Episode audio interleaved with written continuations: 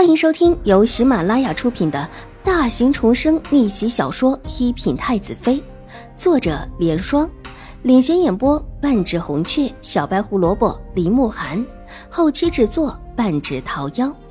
喜欢宫斗宅斗的你千万不要错过哟，赶紧订阅吧！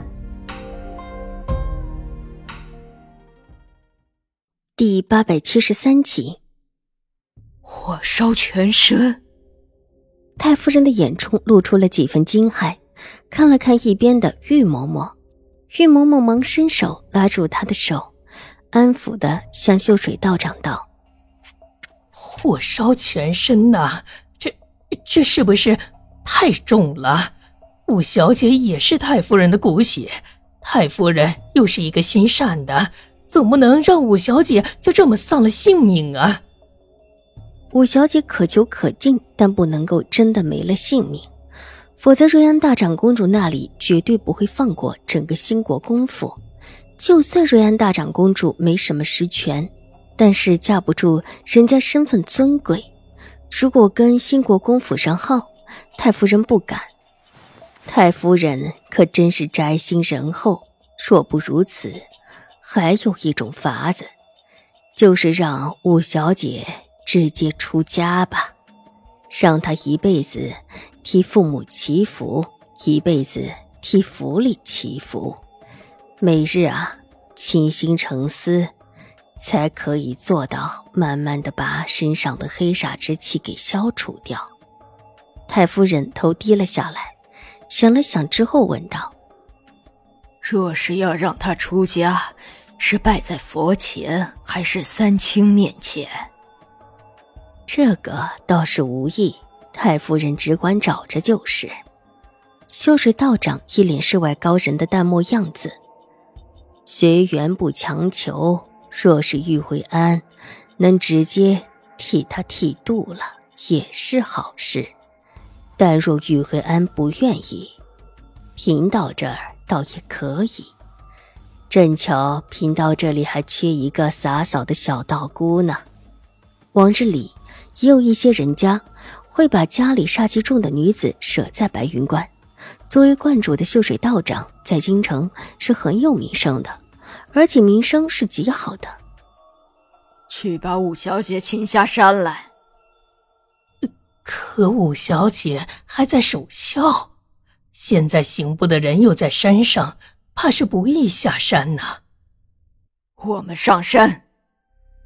太夫人咬了咬牙，她觉得自己一刻都不能忍，主意已定，让岳嬷嬷去准备车马，转过头对秀水道长道：“玉回庵里出了事故，任何人不得随便下山，不知道能不能麻烦道长走一趟？也可。”秀水道长微微一笑，点头。外面早已经备下了马车，太夫人一行人急匆匆的上了山。临行的时候，还带了八个膀大腰圆的仆妇。马车匆匆的往玉慧庵而去。待得到了玉慧庵门前，早有刑部的人过来拦下。太夫人让玉嬷嬷上去交涉。刑部的人起初并未放行，后来得知是兴国公府的太夫人。放心不下两个孙女，特意上山来走一趟，处理之前佛殿下发现的黑色手镯的事情。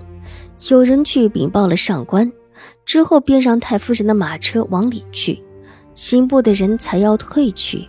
忽然山路上又上来几辆马车，待得到了近前，一个婆子跳下来，报的是瑞安大长公主的名字。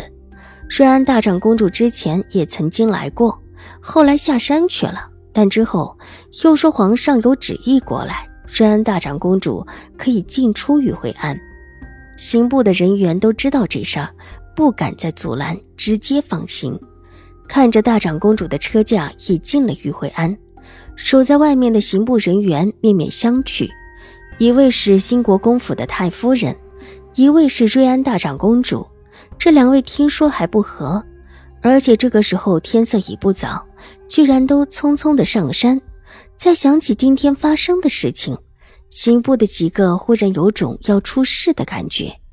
对望两眼之后，刑部的人员急忙又把这事儿报了上去。太夫人的马车停下，玉嬷嬷立时带了四个仆妇去找邵婉如。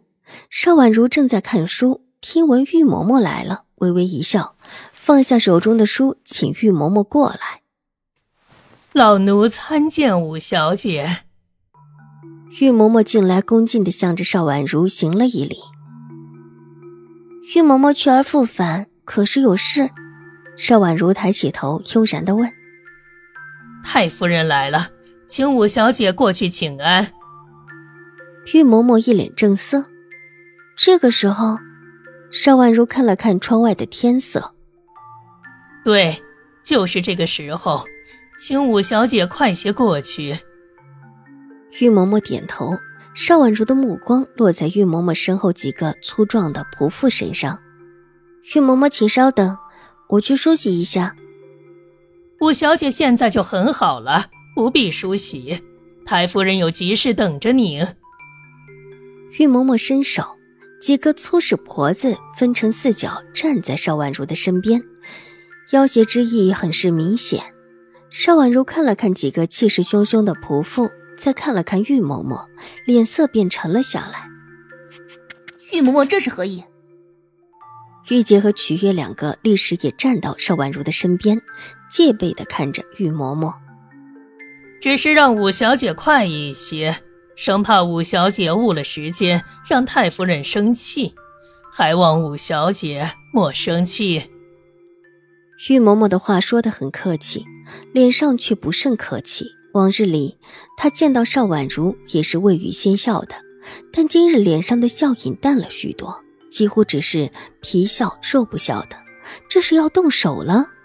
邵婉如心头冷笑，伸手理了理自己的衣袖，然后若无其事道：“既然祖母这么着急，玉嬷嬷前头带路吧。”见邵婉如没有反抗，玉嬷嬷点了点头，转身带着一众人等一起离开。本集播讲完毕，下集更精彩，千万不要错过哟！